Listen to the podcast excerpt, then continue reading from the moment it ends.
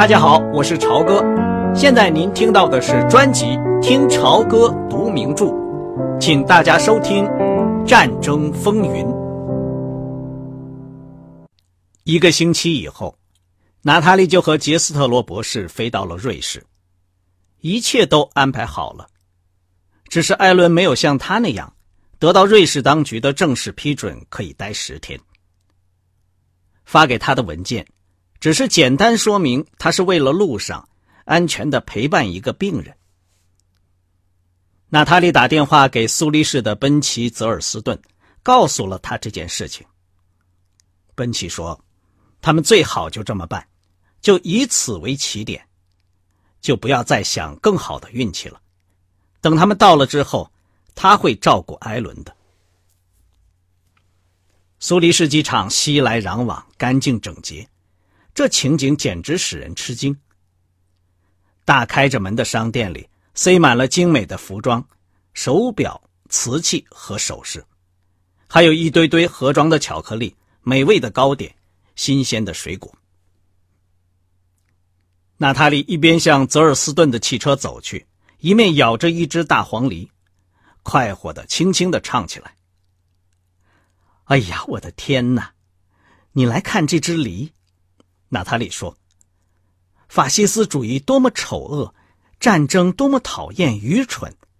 欧洲是一个富饶的大陆，为什么这些血腥的笨蛋一次又一次的让它荒芜着？只有瑞士人才是聪明的欧洲人。是啊，瑞士人是聪明的。”泽尔斯顿叹了口气说，一面摸着他那把胡子。这把胡子还是那么光润整齐。可是他脸上的其余部分，却显得苍白衰老，好像有什么病。你那位潜艇战士怎么样了？谁知道呢？还是在太平洋里转来转去吧。你有没有目睹过一场更疯狂的婚礼？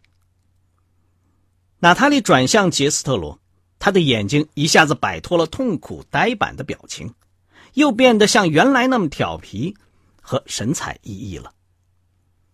是奔奇签的结婚证书。奔奇，你是不是对苏黎世比对里斯本更喜欢？我不愿意去想，正在阿尔卑斯山那边折腾的那八千万德国人。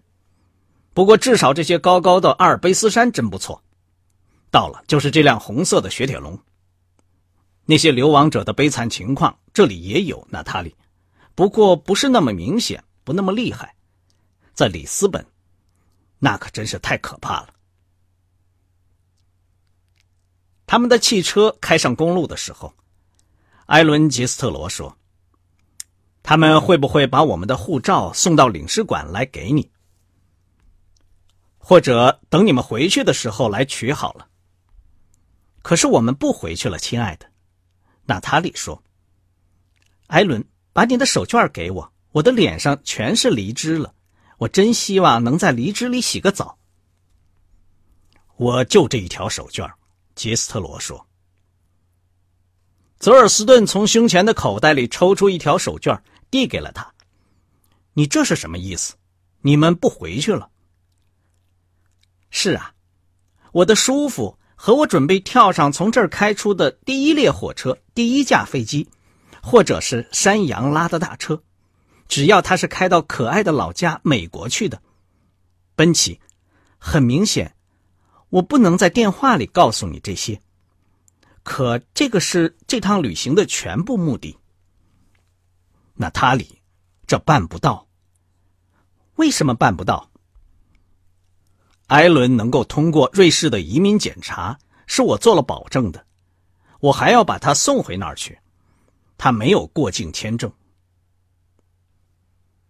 停了好一会儿，坐在汽车后座的杰斯特罗博士用低沉可怜的声调说：“我想怎么会那么容易呢？奔奇，就是野马也不能把我拉回罗马去了。”娜塔莉起劲的说：“我可不愿意在那儿生孩子，就这么回事儿。你也要想个办法帮一帮艾伦。现在他已经到这儿了，他的护照。”可是像金子一样的可靠，我知道你能解决的。泽尔斯顿一面开着车，一面伸出一只手，小心的摸摸他的胡子。好吧，你们这是太突然了，再给我点时间吧。我有十天时间呢，娜塔莉说。现在已经没有很多办法可以从苏黎世出去了，泽尔斯顿说。让我来想想办法看。泽尔斯顿把他们送到。赫曼·温特医生的诊所门口，然后就把他们的行李带到旅馆去。这个诊所是一座四层楼的旧房子，窗台上装饰着种满花的木盒子。温特医生给娜塔莉做检查时，杰斯特罗博士就在接待室里打着瞌睡。这个秃脑袋、满脸雀斑的医生是个小个子，还没有他的叔叔高。他的两只大耳朵，一双棕色的鼓出的小眼睛。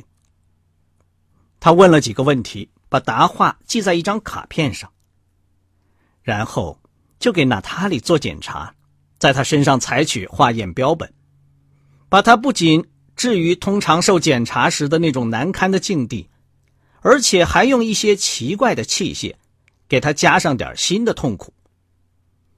同时，他微笑着用法语和他聊着天。娜塔莉躺在检查床上，身上盖着一条被单，直喘气。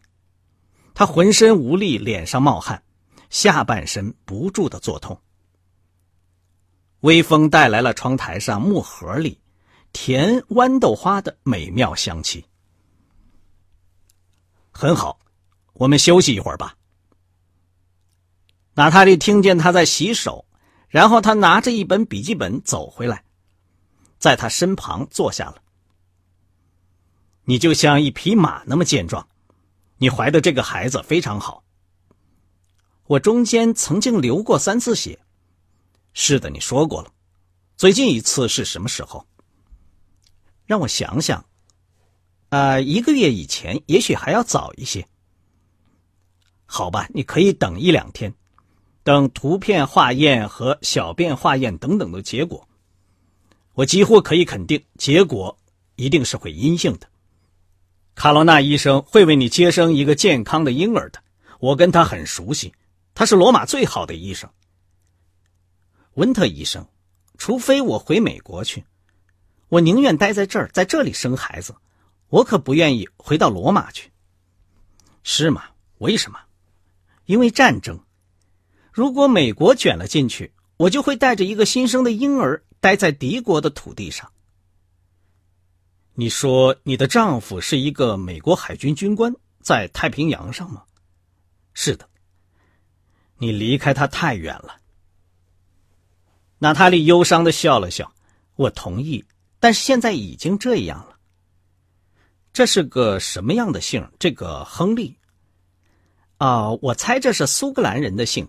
英国的苏格兰人，你娘家的姓是杰斯特罗是吗？这也是英国的苏格兰人吗？这是波兰人的姓。等了一会儿，娜塔莉看见这双棕色的小眼睛望着他，他又说：“是波兰的犹太人。”外面的那位先生是你的叔叔吗？他是波兰的犹太人吗？他是有名的美国作家，真的吗？真是让人吃惊。他是个波兰犹太人吗？他生在波兰。现在你可以穿衣服了，然后请到这边房间来。温特医生驼着背坐在他小小诊所的一只转椅里，抽着一支雪茄，升起的烟圈飘到了墙上贴着的。起皱发黄的证书，和一幅尘土迷蒙的卢塞恩垂死之尸的版画上。他把雪茄放在一只玛瑙的烟灰缸里，把双手的指尖对在一起，放到嘴边上。那张带着棕色斑点的脸，茫然的对着娜塔莉。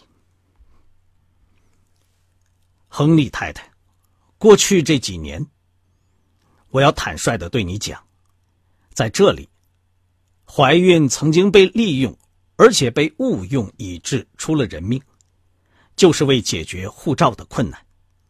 移民当局因此对此非常严格。我自己是一个侨民，我的行医执照很容易被吊销。我不知道我说清楚了没有？可是我并没有护照的困难。娜塔莉安详的回答说：“一点儿也没有。你认为我能不能一路平安的回到美国去？这就是我要知道的一切。”医生耸耸肩膀，鼓出嘴唇，像只伶俐的小狗那样昂起脑袋，眼光一刻也没有离开他。怎么个走法？坐飞机，我想。卡罗纳博士的意见怎样？我没有去问他，尽管刚才你这样说，我对他不太信任。这就是为什么我要待在这里。假如我不能飞回家去的话，年老的医生眼睛发亮了，他把双手摊开。恰恰就是这一点，我没法帮你忙。当局会要求我出一张书面证明，说你不能旅行，否则他们不会延长你的拘留时间。你完全可以飞回罗马去。至于飞到美国，他又抬起脑袋，这倒是辛苦而漫长的旅途。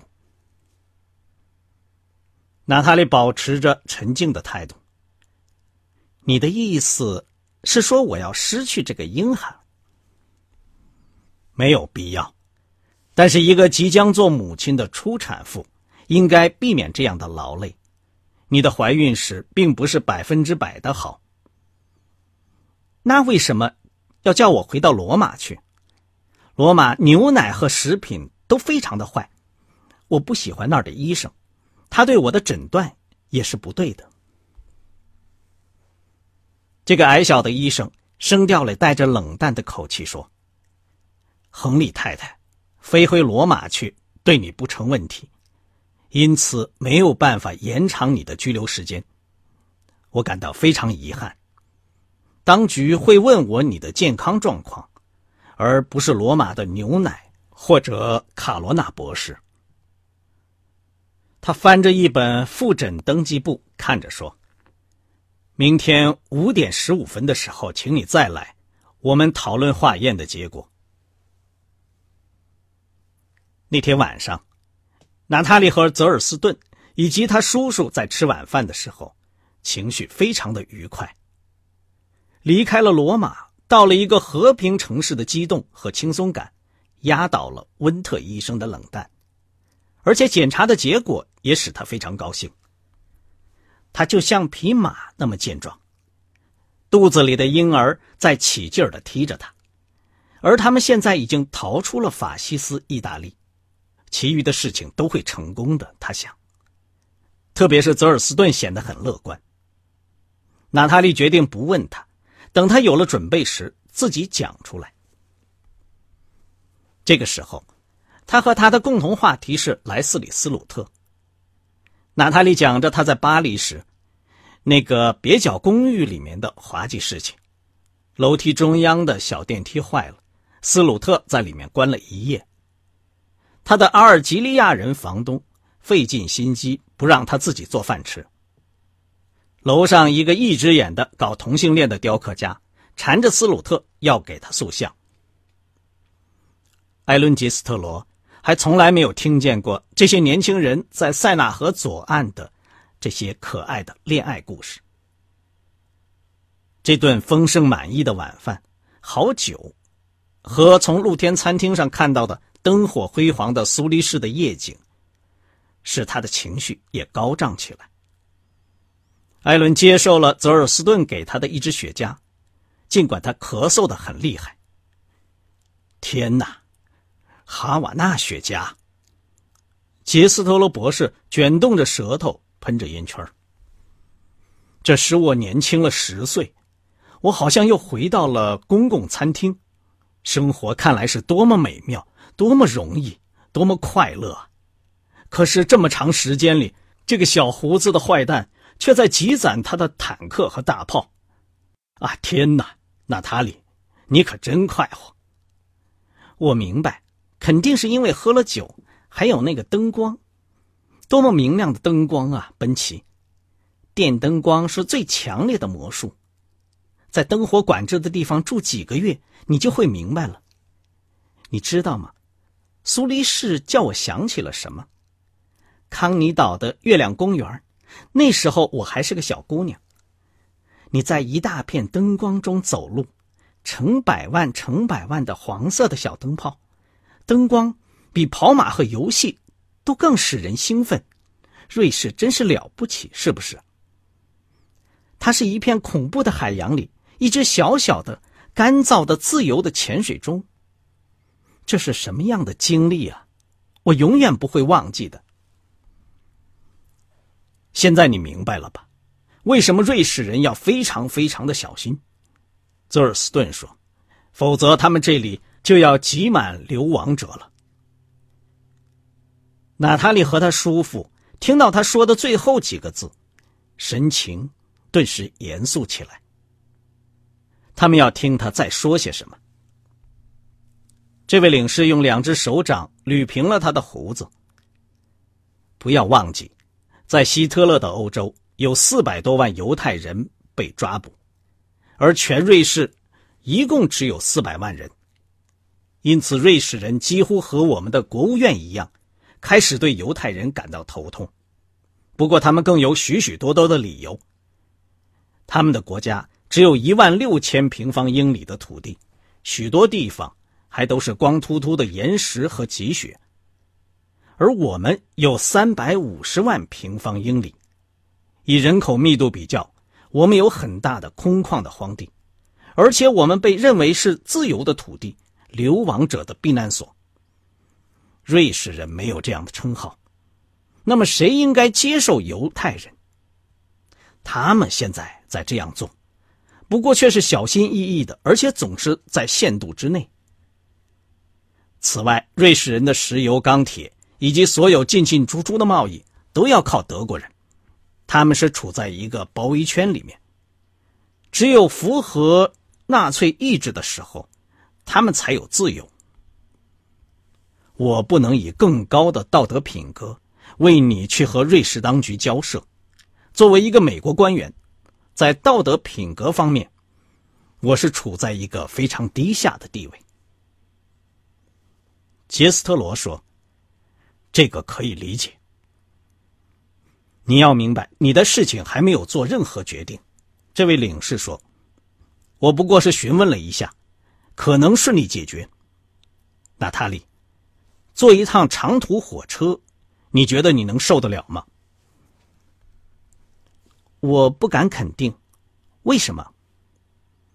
现在从苏黎世到里斯本的唯一一条航线，就是汉莎航空公司。娜塔莉觉得仿佛突然让刀子割了一下，但是她的声调还是若无其事的。我明白。那么那个西班牙航线呢？你的朋友对你说的不对，西班牙航线五月份就停止了。汉莎航空公司每个星期飞一次，以柏林为起点，中间每站都停。马赛、巴塞罗那、马德里。这是条很蹩脚的航线，我来的时候坐过。飞机上经常坐满了轴心国的大人物。你愿不愿意和你叔父分开，试试汉莎航空公司？你的护照上没有说你是犹太人，你是拜伦·亨利夫人，甚至是德国人，对怀孕的妇女也有点怜悯。当然，你要在纳粹的手里待二十多个钟头。那么，另外一个办法呢？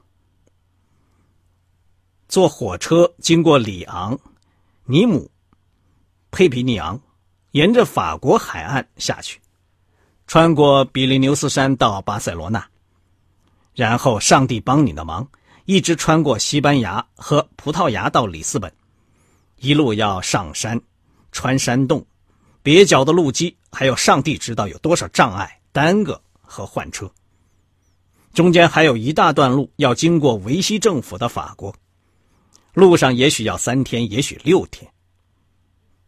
娜塔莉说：“我凭什么要冒这个险？我倒不在乎试试汉莎航空公司。”杰斯特罗的手指转着雪茄，用一种冷淡的声音说：“我还是不大相信，我真的不相信德国人会找我的麻烦。”泽尔斯顿摇摇头说：“杰斯特罗博士，娜塔莉是一个非犹太教的海军军官的妻子。”我想她可以不成问题，你可别去坐汉莎航空公司的飞机。那么，我要决定的是一个人去试试汉莎航空公司呢，还是和艾伦一起坐火车走？娜塔莉说：“你现在还用不着做任何决定，我不过是把这些事告诉你，让你来考虑。”娜塔莉和她的叔父。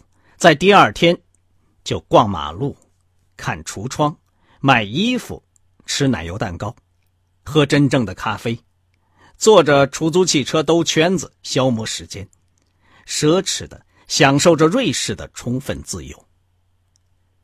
从棕色的忧郁的罗马到这里，不过才几个小时。傍晚的时候，娜塔莉又去看温特医生。医生悲哀的耸耸肩膀，告诉他说：“所有的化验都是阴性的。”那很好，不过无论如何，我也许能待下去。”娜塔莉说，“我们的领事正在想办法。”啊，是这样吗？这个矮小的医生的脸马上开朗起来。太好了，没有比这更使我高兴的了。我马上给你登记住院，亨利太太。医院里人很多。我会在一两天内通知你。非常好。第二天早晨，娜塔莉发现一只旅馆的白信封从门缝底下塞进来，里面夹着一张条子。事情在进行，到湖边和我碰头，你们两个人，四点钟，在苏黎世游艇码头。奔齐。